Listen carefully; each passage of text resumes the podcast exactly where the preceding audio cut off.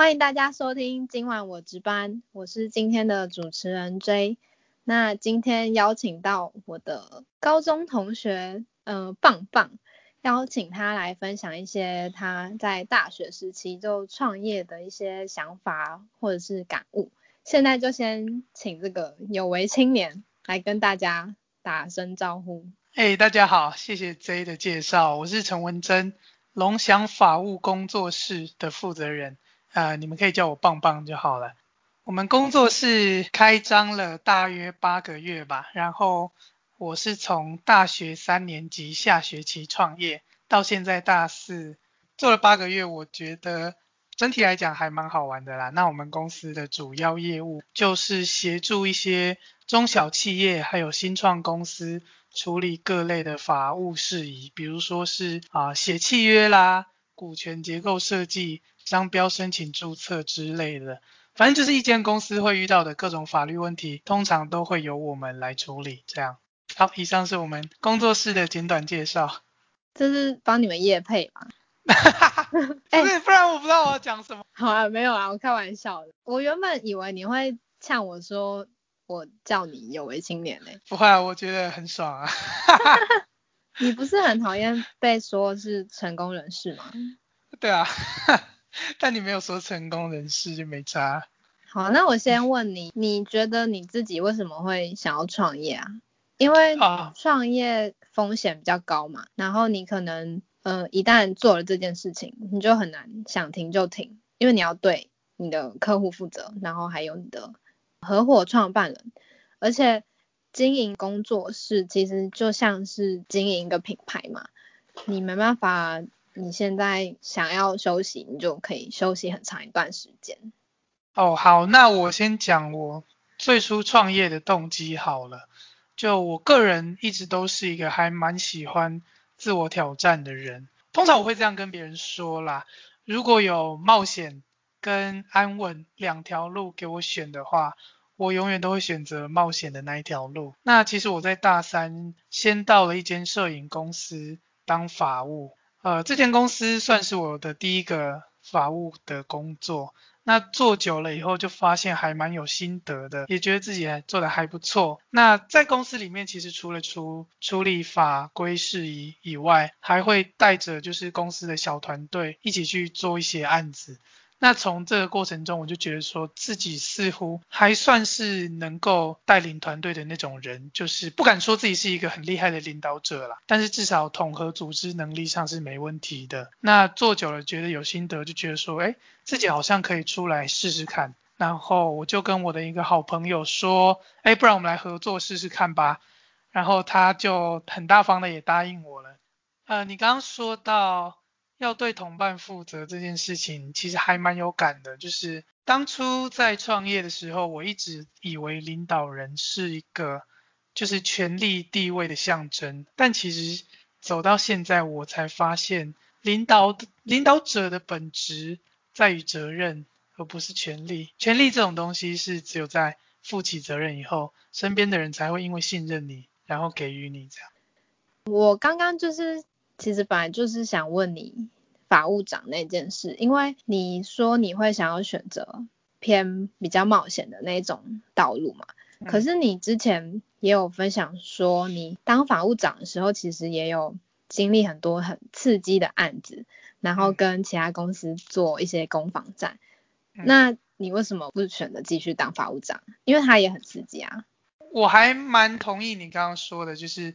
当法务长也可以过得很刺激，不过我觉得学习到的东西毕竟会有限因为如果我是一间公司的法务部门人员，然后多数的时间还是在处理这个法务或者是行政上面的一些事宜，比较难全面的去呃接触到像是经营管理这方面或者是行销业务呃这类的细节吧。那我觉得自己出来做有一个好处，就是你从零到一百都是必须要自己学会，然后慢慢去拓展的。那这样基本功也可以学得比较扎实。所以那时候就觉得说，啊，既然我都又想要工作的这份心态，那我不如就自己跳出来练习看看，怎么样从头到尾经营一份事业这样子。那你为什么会选在嗯求学的阶段就直接创业啊？当你是学生的身份的时候，其实很容易被客户看清啊，或者是说大家会觉得，呃，你是不是在闹？你你认真吗？然后之后也要准备国考跟研究所嘛，你有说过你其实还是要考的。你当下做这个决定的时候是一个很肯定的状况吗？第一个是我为什么选择这个时间点创业呢？呃，事实上它不在我最开始的人生安排之中啦。原本是想说大学三年级的时候。做做看实务工作，然后思考一下未来可能可以往哪些方向发展，这是我一开始的初衷。但是就像刚刚说的，做了做了就觉得还蛮有心得的，而且对自己的能力也还算肯定，就觉得说好像可以再做更大一点，所以就开始创业了。这个其实就是最开始创业的原因。我并没有特别选择说在哪个时间点我就一定要创业，或者是哪个时间点我不能够创业。它就是刚好发生在我人生中的这个阶段。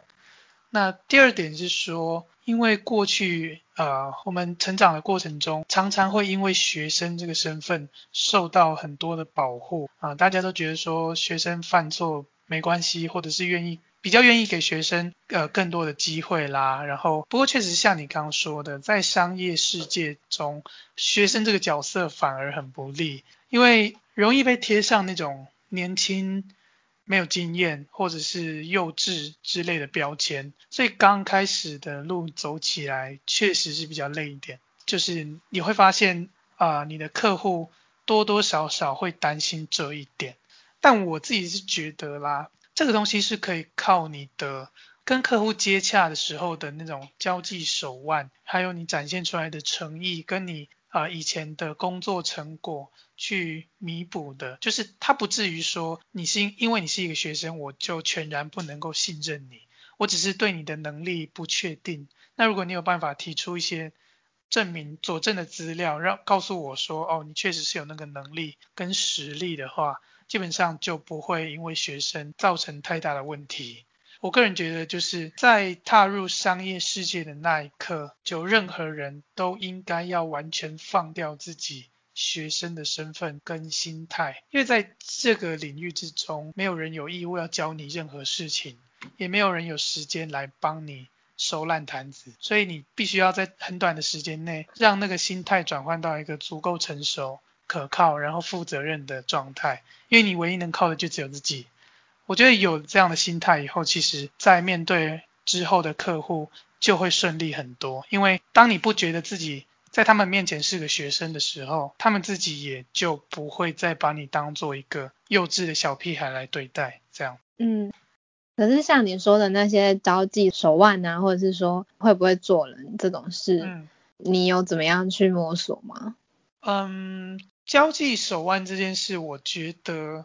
可以从一些，比如说创业者聚会，或者是什么各种呃社团啦，或者是参会之类那种比较多社会人士的聚会的地方去观察学习，就是看他们怎么样跟对方开话题，怎么样跟不认识的人打招呼到变成认识，交换名片，然后在他们吃饭的过程中会聊到哪些问题。不会聊到哪些问题，我觉得都还蛮重要的。从这个过程中慢慢观察，其实你会多多少少可以感受到那个那条线该怎么画，哪些东西是你可以好奇的，哪些东西是你不可以好奇的。啊，当然这也跟就是你互动的人有关系啦。就是像是我遇过很多不同的客户，有些客户就是知无不言的那种，你跟他聊啊，他们产业的各种现状，甚至是什么公司的秘密也好。他都会跟你聊啊，有些客户比较比较冷一点的那种，你可能就是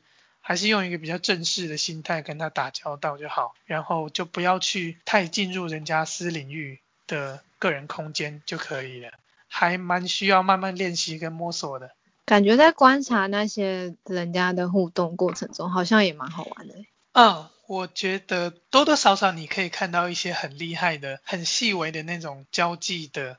手腕跟方式，这个东西通常就是不太会被写进教科书，可是做好跟没做好的效果会差非常多的。我觉得这个我也还在学习啦，反正就多看多听，然后嗯热衷参与一些就是团体的事物，你慢慢可以感受到这样。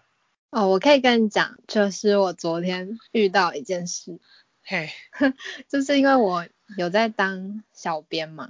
啊，然后昨天就是有另一个工读生，他因为看到一家饮料店有在半价，然后他就问我们要不要一起买，然后他就帮我们买来了。然后我们的其中一个老板就说可以跟另一个老板报账，他说我请你们大家，然后所以就是想说哦，那应该就是老板付钱。结果呢，我昨天回家的时候就看到另一个老板直接问那个工读生说，哦。饮料是多少钱？代表他不知道另一个老板说要请，嗯，然后结果那个工读生就跟他说，没关系，就趁半价，我请大家喝饮料。哦，我就想说，哇，他太会做人了吧？因为如果是我，如果是我，我真的应该会跟他说就多少钱呢？因为我会想说，我就是领时薪嘛，然后上班这么累，我会觉得我干嘛要请你们？然后，但结果后来老板他们就是好像都很开心，我就觉得我应该跟他学起来，因为毕竟 那真的也不是说很贵，然后就觉得这好像是职场生存之道。嗯，我觉得这个就多多少少你可以看得出他在就是呃同同人之间相处，或者是跟老板之间相处的的那个态度是什么啦，是一个还蛮好的例子。害我真的是自己内心在赞叹哎，你很羞愧是吗？我有一点我觉得好像太笨了，蛮好笑，这个我也要学起来。好，那我再问你，那你在创业前有考虑过哪些事吗？就是你有没有做一些事前的功课，或者是对你的工作是直接先规划一些什么策略啊，或者走向？我必须诚实的说，在工作室刚成立的时候。是没有任何规划的，就是我说的刚成立，可能就是最初开始结案的那一两个月，就真的是专心的把现在手上的案子做好，然后也不会去思考说我接下来想朝着哪些业务发展啦，或者是我的中长期目标是什么，那是最开始，但是走到后面，我慢慢就有觉得说。哎，好像该为我们工作室未来的目标设想了。那时候才开始跟合伙人讨论。我觉得我们接着接着就是开始有一些业务专业上的思考。那像我合伙人他是刑法专业的嘛，那接下来他可能也就会对刑法的案子啊比较能够去接洽啦。但虽然这么说，但是我们毕竟都还不算是那种非常非常有经验的人，所以目前而言比较务实的方法就是。还是只能走一步算一步，但是这些目标就是你放在心里，然后你知道你自己是朝着正确的方向前进，这样就可以了。就我个人并不觉得说你在成立公司的第一天就一定要画下一个很远大的目标，或者是你的呃使命什么的，这些东西是你可以从你慢慢就是工作的过程中去设定跟修正。哦，可是你没有先想说创业之前可能必做什么事情吗？就是你可能会去看一下创业的环节吗？里面可能要有哪些内容？这个东西哈，我觉得理论跟实物差还蛮多的。就是我在。刚开始创业的时候有看过很多书啦，比如说什么艺人创业啦，或者是反正市面上你看到的跟创业有关的书，我大概多多少少都翻过。他会教你怎么去设定你的那个顾客轮廓吗？顾客轮廓你要设定好，然后你要去打准你的 TA，你要去设定你的文案啦之类的，然后你要怎么搞好你的产品。但我说真的啦，这个东西真的就是很理论。真正做起来不见得会这么的有条有理的去执行，因为创业这件事情最初真的是还蛮混乱的。它比较像是你在一条河里面，你随手抓到什么木头你就拿来用了，你不太可能去想好说哦，我我要用这个跟我要用那个，就是你没有那么充裕的资源的情况下，就是比较像且看且走。那到了后面，就是我们工作室做了两个月、三个月以后。我才开始比较有时间去思考这些策略上的布局跟规划，然后才慢慢的就接触到很多新创公司，然后我就决定说，OK，以后我可能就以我的新创公司客户为主要的服务对象，这样子慢慢才走出来的。所以一开始真的是一个很混沌的状态。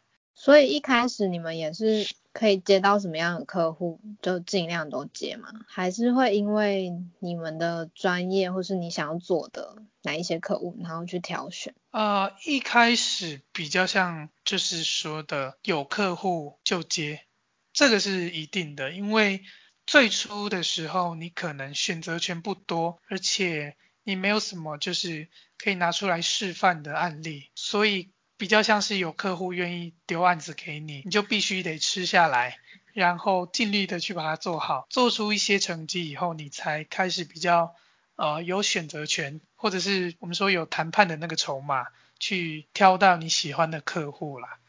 那时候开始做，最初也是比较辛苦一点，后面得心应手了一些，然后人脉也打开以后，就真的慢慢。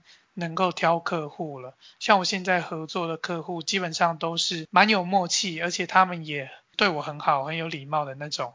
但最一刚开始那个客户开发部分，你们是怎么做的？因为刚创业一定没什么人脉啊，然后呃，老实说就是学生嘛，你要怎么样去找到客户？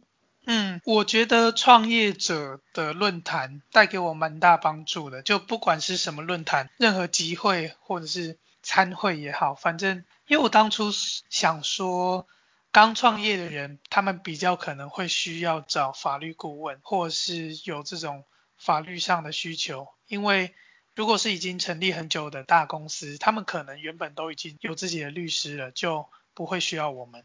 所以那时候我就跑了很多，就是创业者会出现的场合，然后尽量的去认识他们，跟他们打交道。这段过程中还确实给我捞到了不少机会，就去做了一些案子。这样，创业者身边可能也都会有很多创业者所以就一个介绍一个，一个介绍一个，这样，呃，口碑把它做好，传出去，基本上。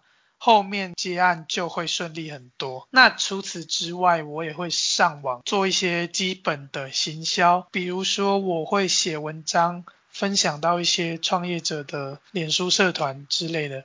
看到一些人有什么法律上的问题，我也会去回应帮忙。这样，那久而久之就自然会有人来找上你了。哦，就是去脸书刷存在感吗？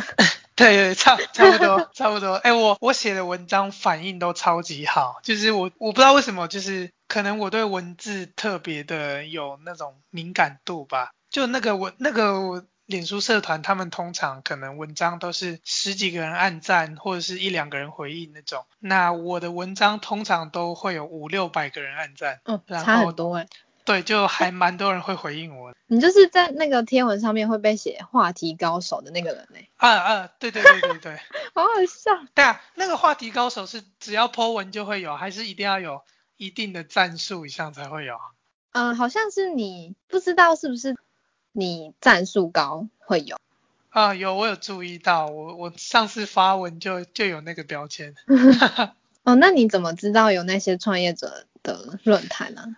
这个我觉得现在来讲要去触及到这些都资源都还蛮简单的，你就在脸书搜寻打个创业，基本上就有一堆社团你可以加进去，或者是网络上有还有一些媒体，像什么创业小聚啦、数位时代、创业台北，或者是一些那种创业者付费才能够加入或者去听的讲座也很多，你去 Acupass 上面看就真的。都找得到哦。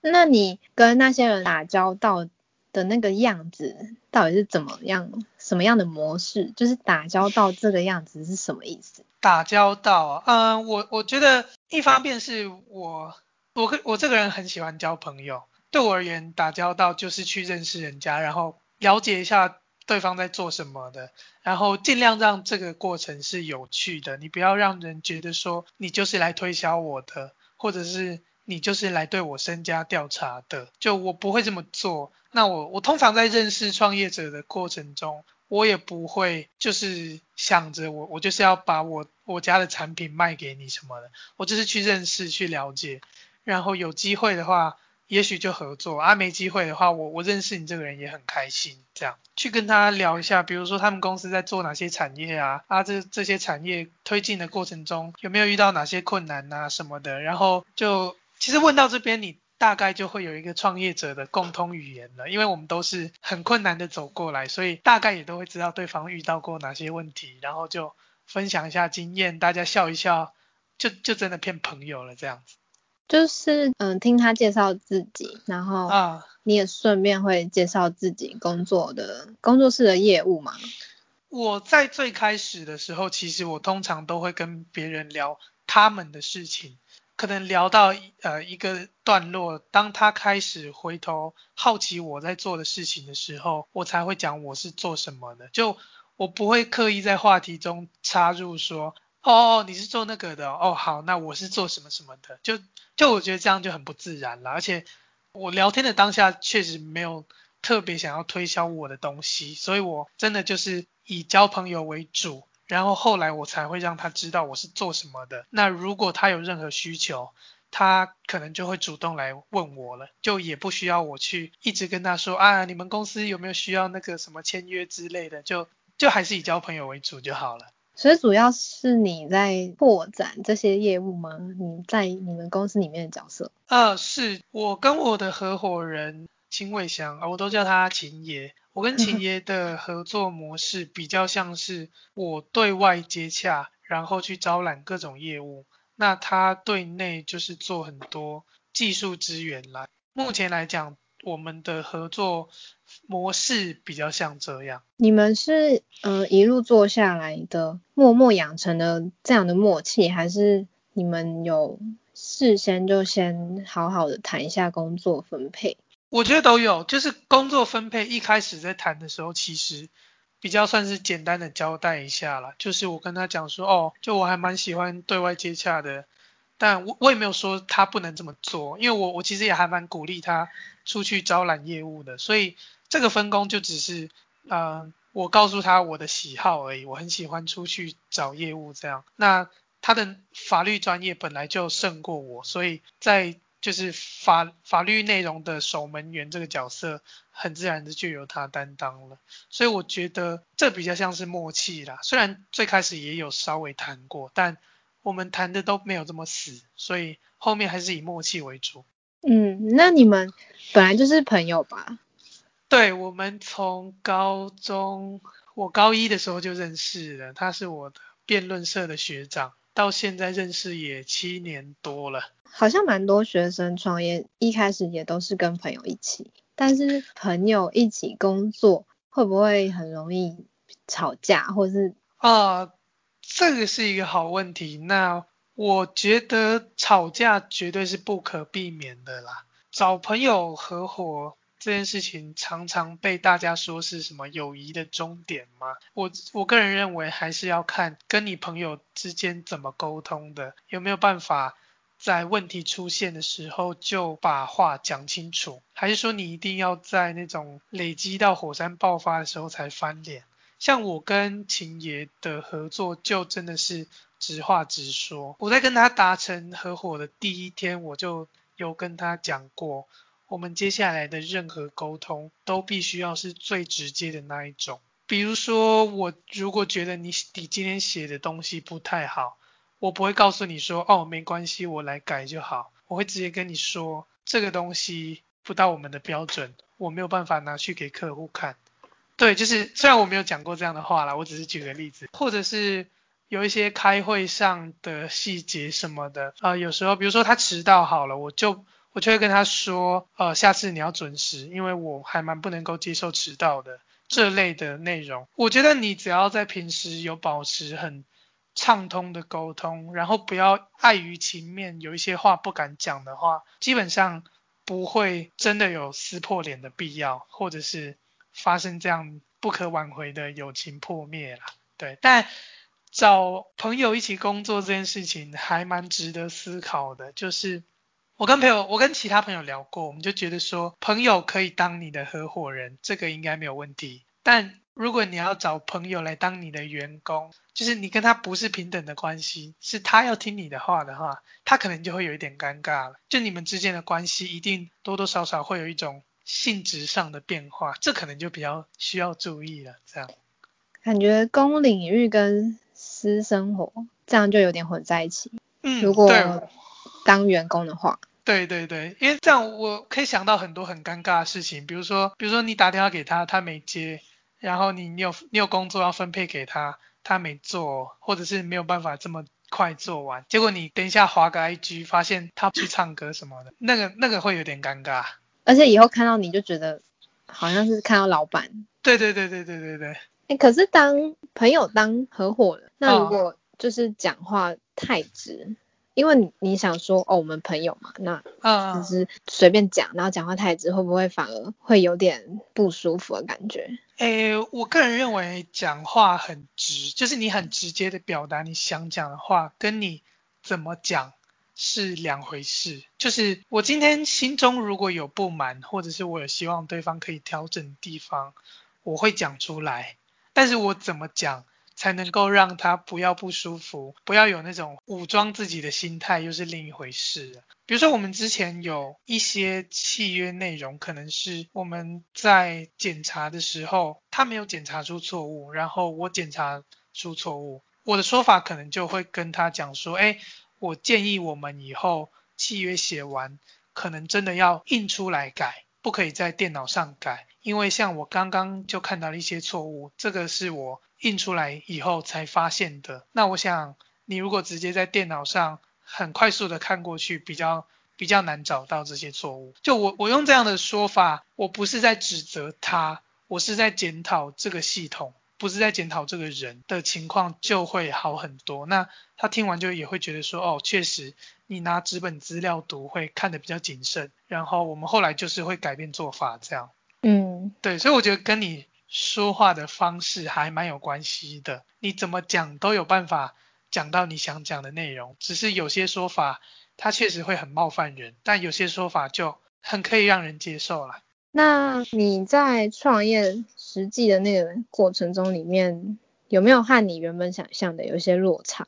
就搞不好你原本觉得哦应该会很好玩，或是哦你觉得应该会怎么样，然后实际上觉得呃不是你想做的，或是你觉得好累哦什么的。我觉得没有到很大的落差，是我基本上可以想象说创业它是怎么一回事，但我没有想过的是，它有这么多的细节是你是你必须要注意到的，比如说你跟客户怎么开会，然后开会完你是就是放着不管，还是说你会很。很密切的在会议后保持联络等等的细节，或者是你怎么去为你的服务或产品定价，然后你定完价以后你要怎么报价？那遇到客户杀价的时候你该怎么办？你是要接受杀价，还是要很坚持你的价格？就是东西这些细节啦，可能是你创业当初不会想到的。除了这些细节以外，我觉得整体的走向。就是一间公司该怎么经营，它可能要分为哪些部门，或者是说你可能要做好哪些事情，这类的事反而就是跟我预期还蛮像的。那你说的那些太细节的事情，你觉得事先知道比较好，还是其实你觉得你遇到了再学也没差？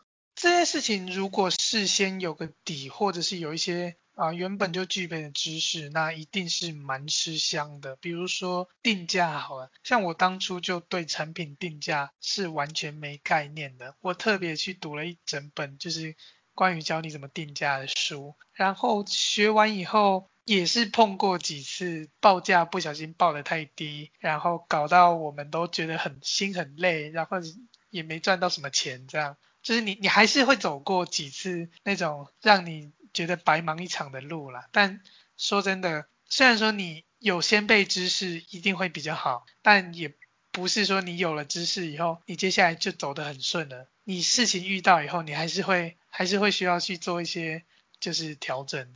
嗯，那你有没有什么时候是觉得你现在好像停滞了，然后或者是觉得说，哦，好像有点担心，然后开始害怕某一些责任，或者是你将来要遇到事情？回答第一个问题就是有没有停滞的时候，我觉得有有过，就是当我发现自己都在处理类似的业务，然后可能超过两个月，我就会觉得说，哎，我是不是没有在成长？成长跟赚钱是两回事啦。就算我同样的业务处理二十年。我都还是有办法持续赚钱，但是我可能就没有成长了。那处理同样的业务太久，我就会开始思考说，呃，我该怎么样去突破这个呃现在的窘境？比如说，我是不是要去发展一些新的业务，开发新的客群，让自己能够学到更多东西，然后去逼着自己成长？这是第一个回答。第二个回答是你刚刚说我会不会某些情时刻有点畏惧，或者是啊有些可能很沉重的责任压在身上的时候，那我觉得可能有两种情况是我心里会比较忐忑不安的。第一种情况是我要把一份契约正式的交到我的客户手上的时候，这时候的那一份恐惧，我觉得是健康的，因为它在于是我。很在乎我的产品对我的客户到底是不是足够的，以及他他如果完全信任我，对我端出去的这份文件啊一个字都不修改的话，呃是好的，还是说其实你这份契约写的很烂，会导致他呃拿出去跟别人签的时候，后续发生很多问题，就这个恐惧是来自这份责任感，所以我觉得是好的。那第二个会有恐惧的情况在于，就是跟你签约的另一方在谈判的时候，那份恐惧，我觉得目前而言还是会有。比如说，啊，我今天跟某个人签了一份买卖契约，结果我们之间发生了一些争执，那我们要面对面来讨论这个争执到底是谁的错，或者是该怎么处理的时候，这个情况下确实还是会有点忐忑不安的啦。那你觉得那个忐忑不安是因为来自于可能还觉得自己有不足的地方，就是不够自信的感觉吗？我觉得可能是哦，但也有可能是因为经验不足啦。因为我自己算是一个还蛮有自信的人，所以没自信的情况或者是比例可能会算是蛮少的，可能就一点点。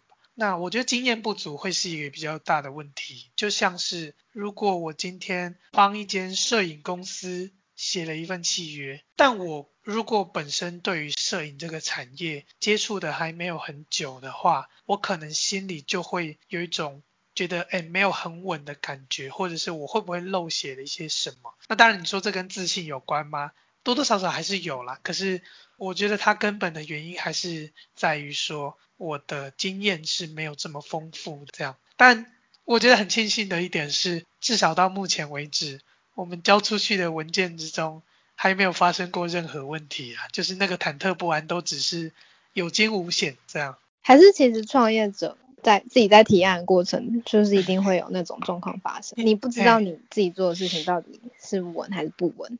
嗯，因为你就是在做一个新的东西嘛，就是很多新创都是这样子。对，呃，我觉得创业者就像你说的，其实都是在这种忐忑不安的状态中开始的。那事实上，这个恐惧。可能也没有结束的一天，因为只要你还在持续突破的话，你永远都是伴随着风险。所以说我个人认为啦，创业者其实不是一群特别厉害或者说特别杰出的人，他们只是一群就是能够在恐惧的状态中持续往前走的人，就这样而已。就是你说平常人有的压力，难道我们没有吗？没有，绝对有。啊，平常人会有的恐惧，我们会有吗？啊，也绝对有，而且可能还大了许多。但我们我觉得最可贵的一项特质，就是在恐惧的情况下，还是能够督促自己往前走。这个就是我认为很重要的一一个特质吧。那你怎么去评断你自己有没有在成长，或者是说你想要成长到什么样的地步？我先回答第二个问题好了，想要成为呃，想要成长到什么？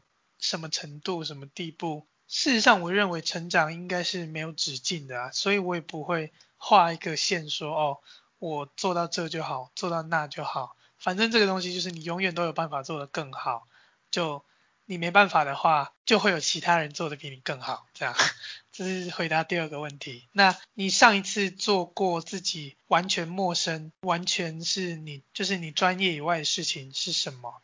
或者是你上一次真的感受到恐惧是什么时候？这些指标都还蛮能够去呃反映出你到底有没有在成长。像是可能我去年都没有专门做过智慧财产权的事情，那我今年就开始做那种商标的业务，这对我来说就是一个还蛮陌生的领域嘛。那这个东西对我来说就算是一种成长。那另一个，比如说啊，商务谈判，就是牵扯到那种重大利益的商务谈判，我们会感到恐惧。那这一次感到恐惧，其实也就伴随着成长，因为你面对这些恐惧，还是能够达成任务的话，其实也就是一次一次次的进步嘛。就我觉得从这几种。方面来看的话，就可以评估或者衡量自己到底是原地踏步，还是有在不断向前的。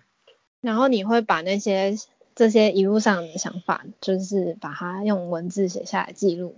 嗯嗯嗯，对我我还蛮就是我不知道这该叫感性还是叫浪漫吗？还是单纯的一种好玩啦？反正我会多多少少我会把这些过程中的心路历程写下来。我觉得还蛮认真在感受你的生活，呃，我是说你自己蛮认真在感受你自己的生活的感觉。真的哦，因为我觉得有一些事情你有时候过了就过了，可是你没有好好去想，或者是试着想更深，然后把它写下来，你其实不会知道那件事情教了你什么，或者是你从里面观察到什么东西。那你怎么会想要 po 在社群上面？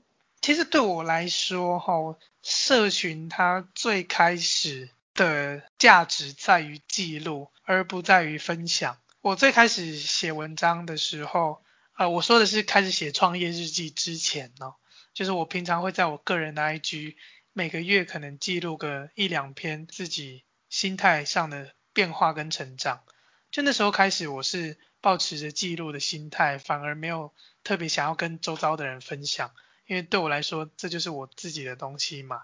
写了几个月以后，朋友就觉得还蛮多朋友给我回馈，就是说，哎，看了我的文章，觉得收获很多。就是到了那时候，我才慢慢的感觉到说，哎，我写的东西似乎有一些人蛮喜欢看的，然后有一些人给予了还蛮正面的评价。那直到我创业以后，就。有朋友建议我说，不妨把这些东西剖出来让大家看。我觉得这不是一件坏事啊，所以我就照着做了。就到目前为止也觉得说好像还不错。就是我的文章，现在我创业日记写了六篇嘛。那其实这六篇写下来，我发到社群网站以后，大概有一二十个人私底下呃写讯息给我说。看了一些文章，让他们收获很多啊，或者是有一些不同的感受什么的，我就觉得说这样分享出来也是蛮不错的。好像也是你工作之外可以得到一点成就感的地方吗吗？哦，我觉得还蛮有成就感的，就是从原先的记录到现在，当然我还是以记录为目的啦。不过它同时就也可以分享给大家，我觉得是一件好事。然后说实话，我现在觉得写文章记录，就是留下这些文字，是一件还蛮舒压的事情，所以对我来说它是快乐的。顺便也可以整理一下自己的思绪感觉。对对对对对，这个倒是真的。我自己觉得啊。哦，好，那就帮你推广一下你的 IG，叫棒棒的创业日记，大家可以去搜寻一下。哈耶，就在帮你夜配啊。我期待我的追踪人数往上冲。那我再问你最后一个问题。OK。就是你从一开始创业到现在，或者是说你创业之前，你有没有遇到什么样的贵人？然后我想知道是为什么你会觉得他们是贵人？就是他们有没有给你一些什么样的东西，不管是想法或建议啊？好，那我要来夜配一家我心中非常高分的公司，叫做摄氏度影像有限公司。好了，这间公司就是我刚刚说我在创业以前担任法务的那间公司。那我觉得这间公司的老板鲁家宝在某种程度上就算是我的贵人吧。呃，鲁家宝家宝他的年纪跟我差不多，然后他也是年纪轻轻就当老板的有为青年。呃，我在摄氏度担任法务的过程中，最大的收获或者是最开心的点就是家宝他是一个非常非常能够给出信任的人，而且他给出的信任真的是那种无条件的信任，他不曾质疑过我的能力。有些事情可能我主动跳出来说，哎，这个专案我想要负责，他也就不会。有什么顾虑或担忧，他就会直接把案子丢给我，让我去做。那我觉得从中就是我成长了非常非常多，就是因为我可以接触到很多除了法务以外，有关公司核心事务或者是重大决策的事情，都是因为家宝很愿意让我负责，所以我去做。那也慢慢的学习到整间公司的长相，而不是只专注在法务这一块。呃，在摄氏度工作的那段时间，我也常常跟家宝出去开会啊什么的。就因为我像我刚刚说的嘛，他重大会议都也愿意带我一起去，然后就学到怎么跟外部公司谈合作，怎么跟他们开会等等的。很多软实力、硬实力都是从这间公司磨练出来的。所以我个人觉得这间公司还有家宝算是我的贵人吧。那你有去问过他为什么会给你这么大的信任吗？就是那个信任是从何而来？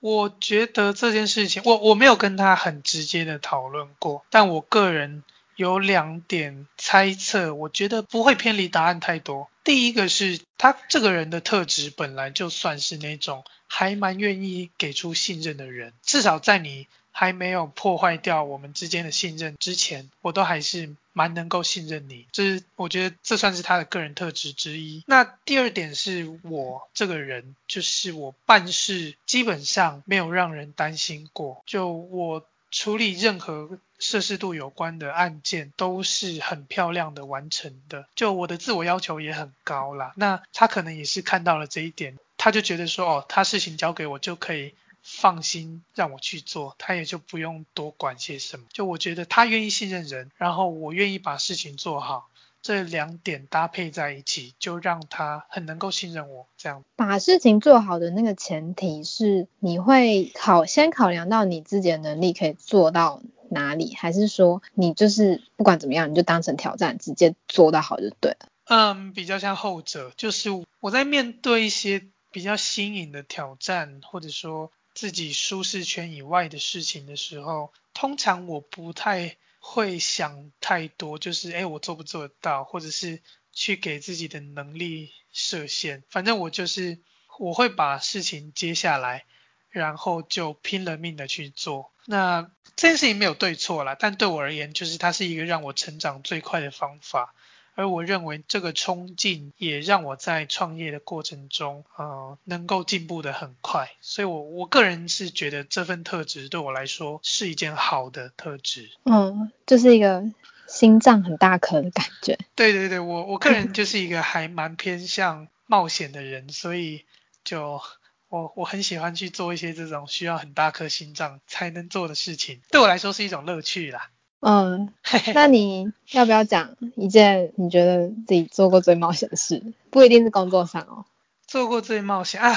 那我讲一下，我讲一下我之前高中的时候去流浪的故事好了。我觉得这对那个阶段的我来讲，算是还蛮冒险的。反正我高中算是一个还蛮崇尚流浪的人啦，就我觉得。啊，自由是一件很浪漫的事吧，所以我就你你的打扮也很流浪，谢谢谢谢。就那时候我呃寒假的时候，我就呃算是挑战了一下，那时候什么不带钱，然后也没有带手机，我就背着一把吉他，就从我家桃园环岛到屏东垦丁那边，对，就中间可能就靠着呃街头表演赚来的钱。去买些食物啊，或者是呃，当然也有一些比较好笑的经历，比如说有有一次我真的饿到受不了，然后也没有钱买食物，我就混进别人那个正在办婚礼的教堂，很像三很像三个傻瓜中间的桥段。我知道那段。对对对对对，我就混进别人的婚礼，偷吃了一餐再走，然后晚上可能就睡在公园或反正就睡在那种没有天花板的地方啦，公园啦、路边啦、地之类的地方，然后就真的给我这样子，我一路玩下去，真的真的到了垦丁。中间当然也是有贵人相助啦，就是有人愿意让我搭便车啊什么的，就我觉得它算是一个以那个年纪的我来说，蛮大的冒险吧。你真的没带钱？嗯嗯，我我那时候半毛钱都没有带。我非常印象深刻的是，我那时候的行李就是一个装吉他的包包，就这样没，就装吉他的袋。然后我记得可能有带个一条毛巾之类的吧。那时候我还有偷偷跑去那个什么高铁站，就我忘记哪，好像高雄还哪里的高铁站，去他们的厕所洗澡，就很好笑。反正就拿毛巾这样擦擦身体。好，那段要帮我剪掉吗？我再想想看。好，好，那你最后有没有什么想要说的话，或者想给的建议？想给的，嗯，我不敢说自己多厉害啦，所以我不会说，呃，什么用一种很高高在上，或者是很成熟的过来人眼光给建议。但我觉得现在我能够给我平辈的朋友跟同才们的一段话，就是啊，不要局限自己，然后相信自己的能力，勇敢的去闯一闯，这样就好了。好，那你有想要推荐大家创业跟创业有关的书籍吗？我觉得我还蛮推荐一本书叫《Dear Founder》，它有中文版，但它中文好像也叫《Dear Founder》吧。这是一本呃戏骨的投资人写给创业者的书，它里面就从你呃刚开始创立。寻找合作伙伴，然后怎么打造你的商品，到你公司成熟发展，后来会遇到的问题，募资、融资之类的，所有环节都有写到。虽然他写的没有很深，但我觉得他还蛮能够让你去，就激发你的思考，然后让你去自己想着，哦，所以在我公司如果遇到这个问题，我要怎么处理？像是它里面就有写到一些我很有感，啊。你找合伙人的时候，可能要参考哪些点？那你跟合伙人之间发生争执怎么办？就虽然我不会照着他给出的答案去做，但至少他抛出了这些问题，我就觉得哦，我会边读边想，然后写下我自己的答案，然后去照着做。就他其实会让你对于。什么叫创业？跟创业过程中你会遇到的种种问题，有一个比较清晰的轮廓。这样，那接下来你走这条路就会稍微稍微的简单一点点点点。嗯，这本书很棒，谢谢大家。对，嗯，感觉是一本好像很适合入门的感觉。嗯，创业入门的人可以看，但它真的只会让你创业变得简单一点点点，因为创业这条路还是很难。以后应该也会继续难下去。对，但做什么都一样。好，那今天节目就先到这里，今天就先下班啦，拜拜。谢谢 J 小姐的访问，拜拜。